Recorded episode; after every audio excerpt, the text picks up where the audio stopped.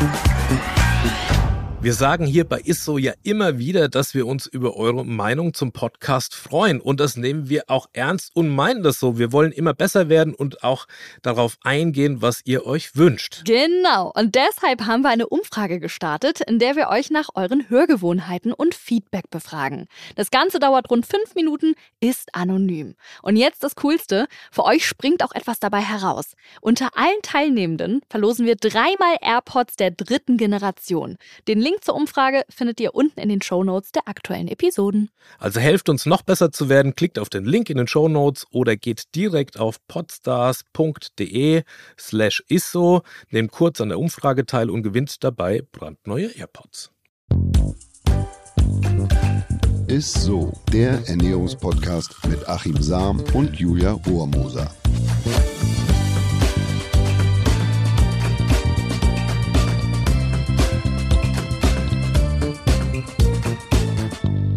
Halli, hallo und herzlich willkommen. Ihr hört ISSO, dem Ernährungspodcast mit mir, der Julia Rohrmoser, und mit meinem absolut Lieblingsernährungswissenschaftler, oh. dem Achim Sam. Danke, liebe Julia. Ja, hallo Achim.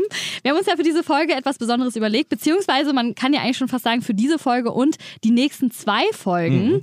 Äh, da haben wir uns nämlich ausgedacht, wir machen so eine kleine ja, Reihe zu den besten Food Hacks. Also, wie holt ihr das Beste aus euren Lebensmitteln heraus? Da gibt es ja schon mega viele Ernährungsmythen, oder? Ja, absolut. Aber ich muss ganz ehrlich sagen, zu dieser Folge und zu den nächsten Folgen mhm. hat mich tatsächlich ein Kollege inspiriert, nämlich oh. James Wong. Das ist ein Botaniker aus Großbritannien, der sich wirklich mal die Mühe gemacht hat und hat äh, Lebensmittel aus einer Lebensmittelgruppe, also beispielsweise Äpfel, miteinander verglichen. Also haben die denn jetzt alle den gleichen Vitamingehalt oder Mineralstoffgehalt? Wie holt man das Maximum aus den mhm. Produkten heraus? Und damit hat er echt so eine kleine Pioniersarbeit geleistet.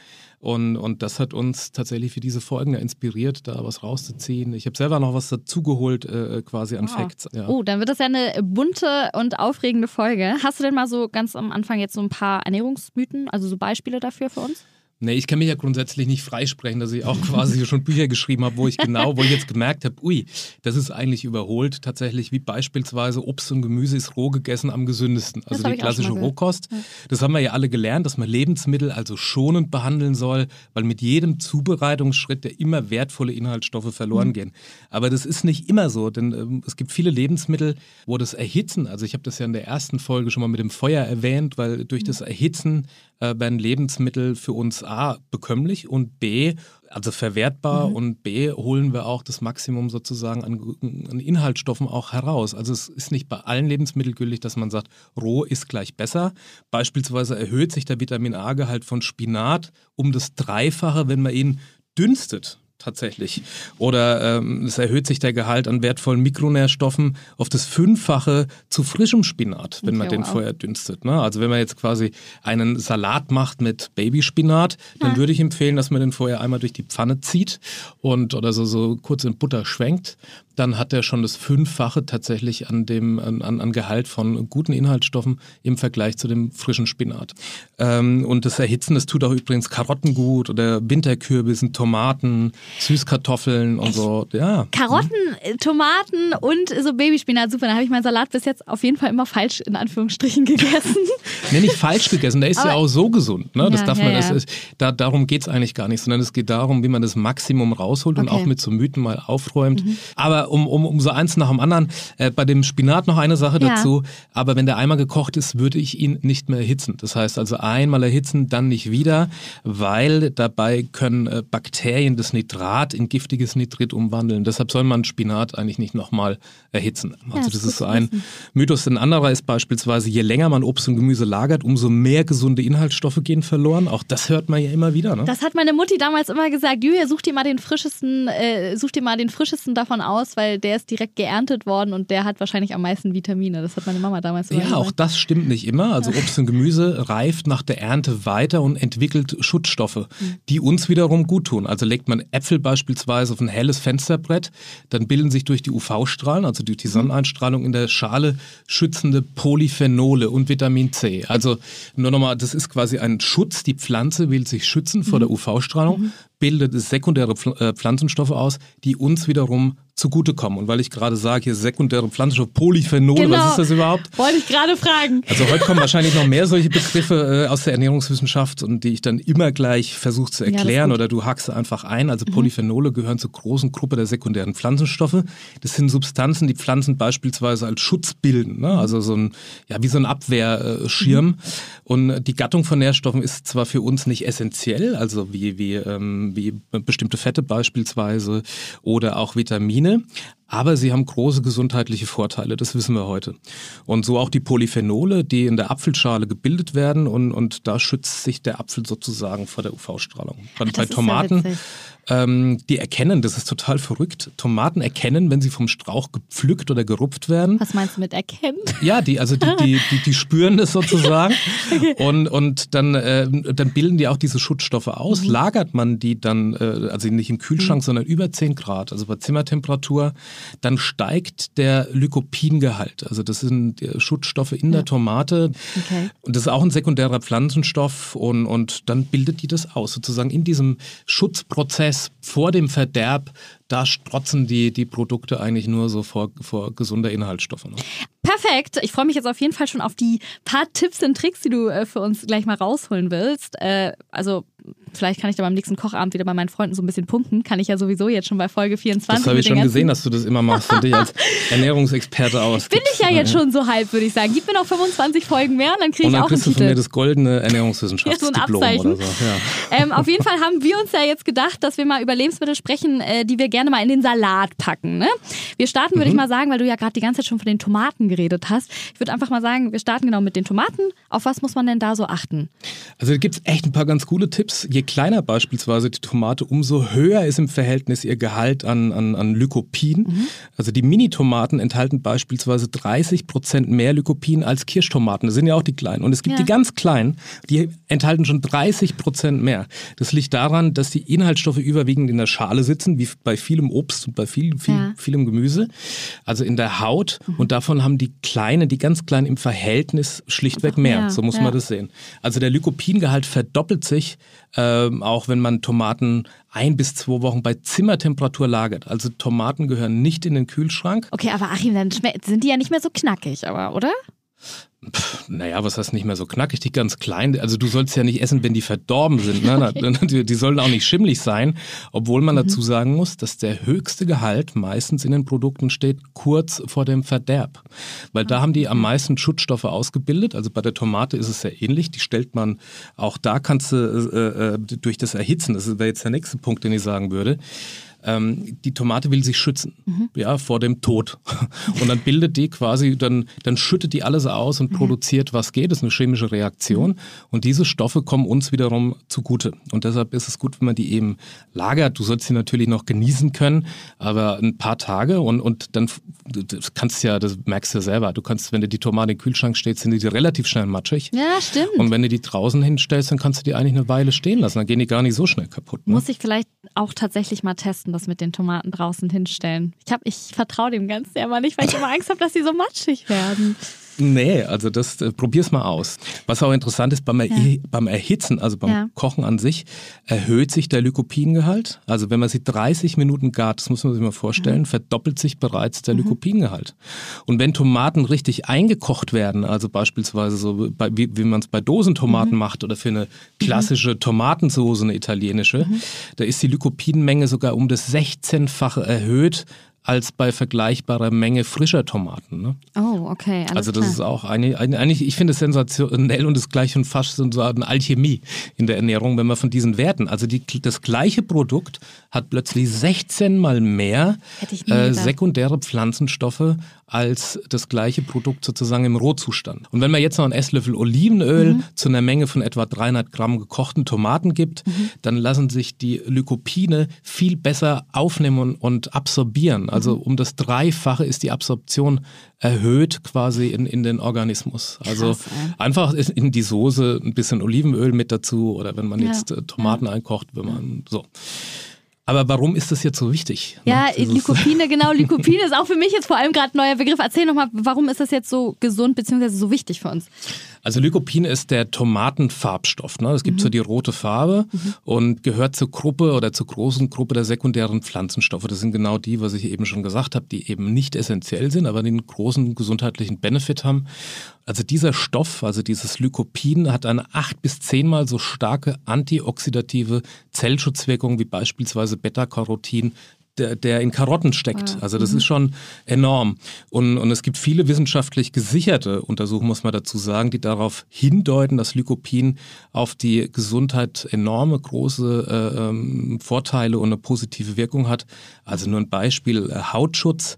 Es gibt da eine kleine Untersuchung, die in Manchester gemacht wurde, die zeigt, dass vier Esslöffel Tomatenmark mhm. also das enthält ja viel Lycopin pro Tag über drei Monate gegessen dazu führt, dass der Hautschutz deutlich erhöht ist bei den Probanden wow. und dass nach den drei Monaten der Hautschutz um 33 Prozent größer ist und man weniger Sonnenbrand entwickelt. Also das ist schon verrückt, wie ich finde. Lifehack für den nächsten Urlaub. Und jetzt ganz spannend für Frauen. Ja. Außerdem erhöht sich der Anteil an ähm, Pro-Kollagen in der Haut. Mhm. Und dieses Protein, das für die Hautstraffheit verantwortlich ist und das im Alter abnimmt. Mhm. Also das reduziert sich sozusagen. Das steht deshalb, auch immer auf den Cremen, die ich benutze.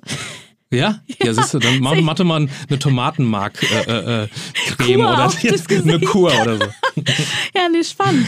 Und, und last not least, es gibt eine Metastudie, also da werden verschiedene Studien mhm. miteinander geclustert, mit mehr als 100.000 Probanden, das ist eine enorme Zahl, viel, ja. äh, wurde bestätigt, dass das Herz-Kreislauf oder das Risiko einer Herz-Kreislauf-Erkrankung zu erkranken bei Tomatenliebhabern um 20 Prozent geringer ist. Also die regelmäßig Tomaten essen, jetzt keine übermäßigen Mengen, aber dass es um 20 Prozent reduziert ist. So regelmäßig einfach mal so ab und zu mal im Salat Tomaten drin haben oder schon so jeden Tag dann? Ja. Ja, gut, aber das, das kriegt man ja schnell ja, hin. Ja, also so ein paar Mini-Tomaten sind ja schnell gegessen. Ne? ja, stimmt, kann man auch. die kann man auch statt den Gummibärchen kann man auch mal einen Tomaten dann essen vom Fernseher.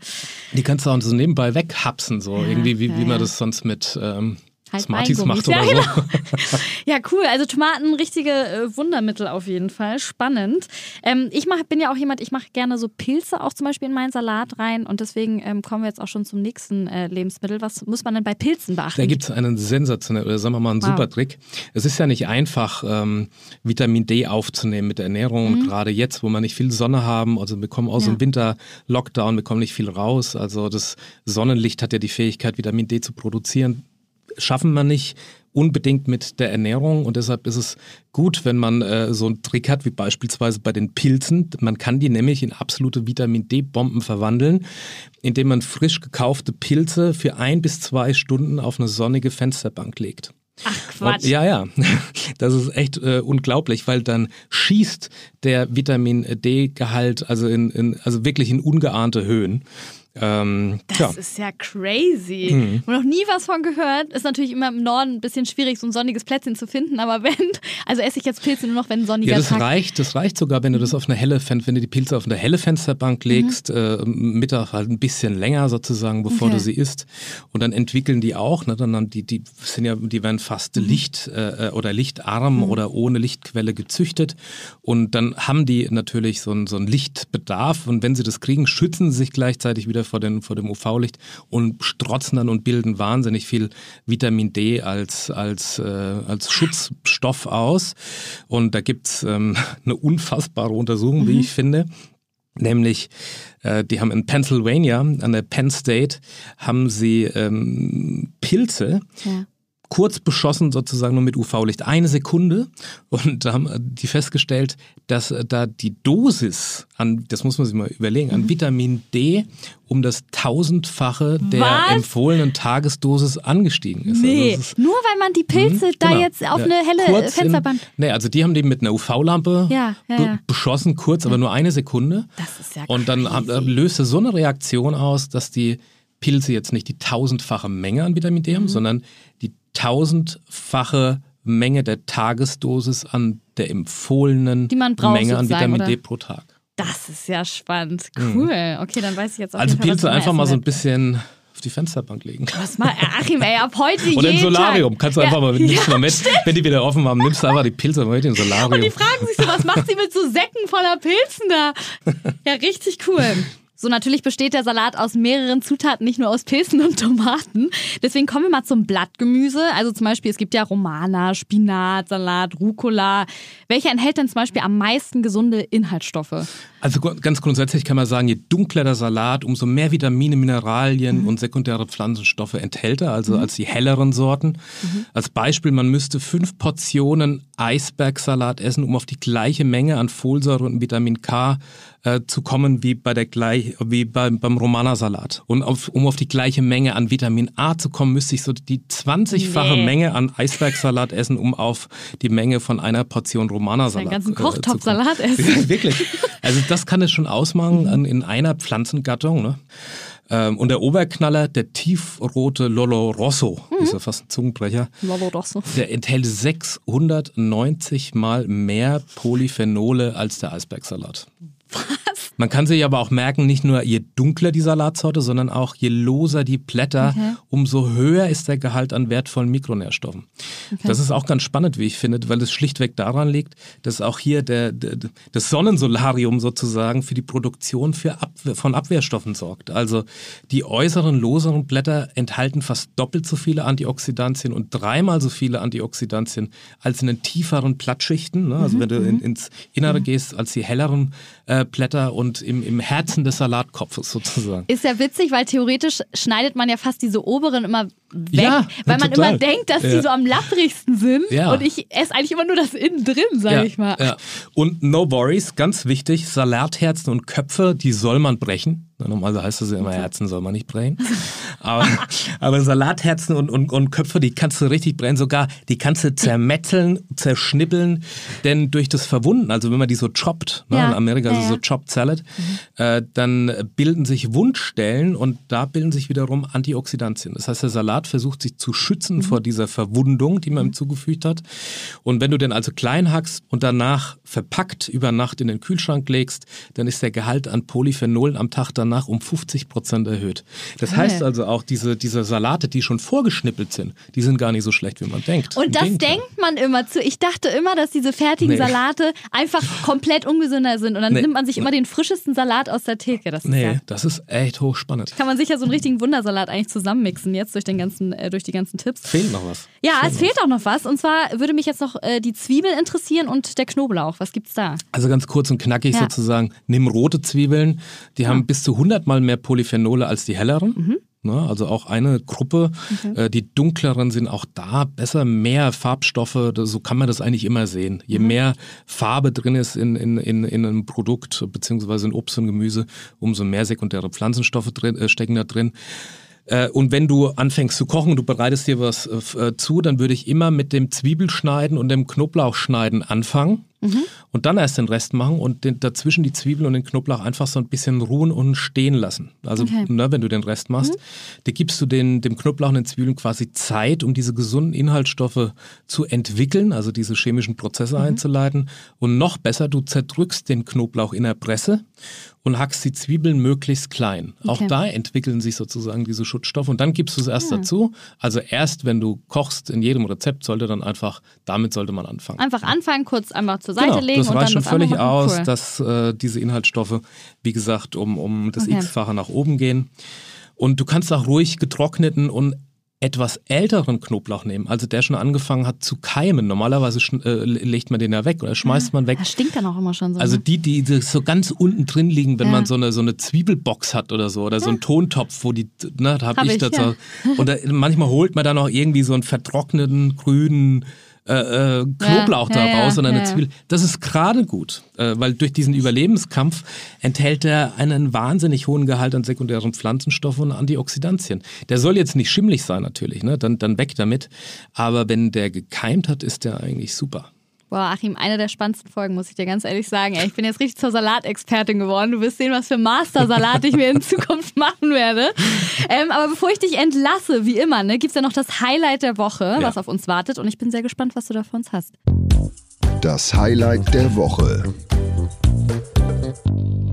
Ketchup tatsächlich ist ja auch immer sowas, wo man sagt, oh Gott, nee, Ja. Ketchup, aber Ketchup ist super, weil man sieht durch diese rote Farbe, das macht ja das Produkt Mhm. Tomate, da ist eben noch dieses Lycopin voll da, also es hat ein maximales Gesundheitspotenzial sozusagen, ist wunderbar selbst gemacht, kann ich einmal kurz runterbeten, man nimmt 200 Gramm Tomatenmark, Mhm. also 100% Tomaten sozusagen, ist auch super gesund, man nimmt äh, eine Dreivierteltasse Wasser, zwei Esslöffel Essig. Da kann man auch einen Apfelessig nehmen, ist ein bisschen fruchtiger. Da nimmt man etwas, wenn man Süße braucht, ein bisschen Honig dazu.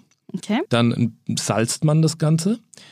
Die gehackte Zwiebel, die man am Anfang Am gehackt Anfang hat. gemacht hat, Genau, ja, gibt man dazu. Ähm, ein bisschen Piment kann man dazu geben und ein bisschen Gewürznelke. Ja. Und wenn man es etwas schärfer macht, dann einfach ein bisschen Chili dazu. Und dann hat man eigentlich wirklich eine wahnsinnig gesunde Beilage, Dip oder wie auch immer. Es kommt natürlich darauf an, was du da rein dippst, ne? wenn du die Chips, die aber- Nachos ja, das ist das. Problem wahrscheinlich. Ja. Ja. Aber, Aber das ist ein tolles, tolles Produkt. Sogar mit einem kleinen Rezept sind wir heute hier rausgegangen. Also ich kann es nochmal versuchen, wirklich ganz, ganz grob zusammenzufassen. Bei den Tomaten ist natürlich bei mir kleben geblieben, äh, je kleiner, desto mehr gute Inhaltsstoffe und äh, auch warm gemachte Tomaten sind einfach äh, in Anführungsstrichen, naja, gesünder kann man ja nicht sagen, aber die haben mehr bessere Stoffe. Viel oder? mehr. Ja, viel mehr bessere Stoffe. Ähm, dann bei Pilzen, den Trick liebe ich ja jetzt schon, einfach mal auf die sonnige Fensterbank packen für ein, zwei Stunden, bevor man sie isst. Das sind dann richtige Vitamin D-Bomben.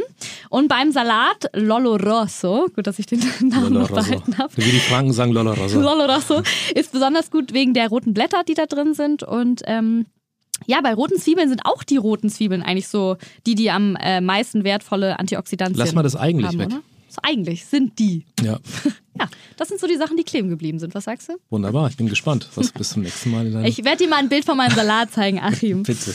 Ja, es war's dann auch schon wieder. Hat wie immer sehr, sehr viel Spaß gemacht. Äh, Wir hoffen, euch hat's auch äh, Spaß gemacht beim Zuhören und ihr habt jetzt auch wieder eine Menge mitgenommen. Lasst uns gerne auch mal so eine kleine nette Bewertung bei Apple Podcasts da und abonniert Bitte. uns, damit ihr keine neue Folge verpasst natürlich. Und wie immer, wenn ihr Fragen habt, ne, schreibt uns gerne über Instagram und Facebook oder schreibt eine Mail an isso.edeka.de. Ciao. Tschüss. Dieser Podcast wird euch präsentiert von Edeka. Wir lieben Lebensmittel.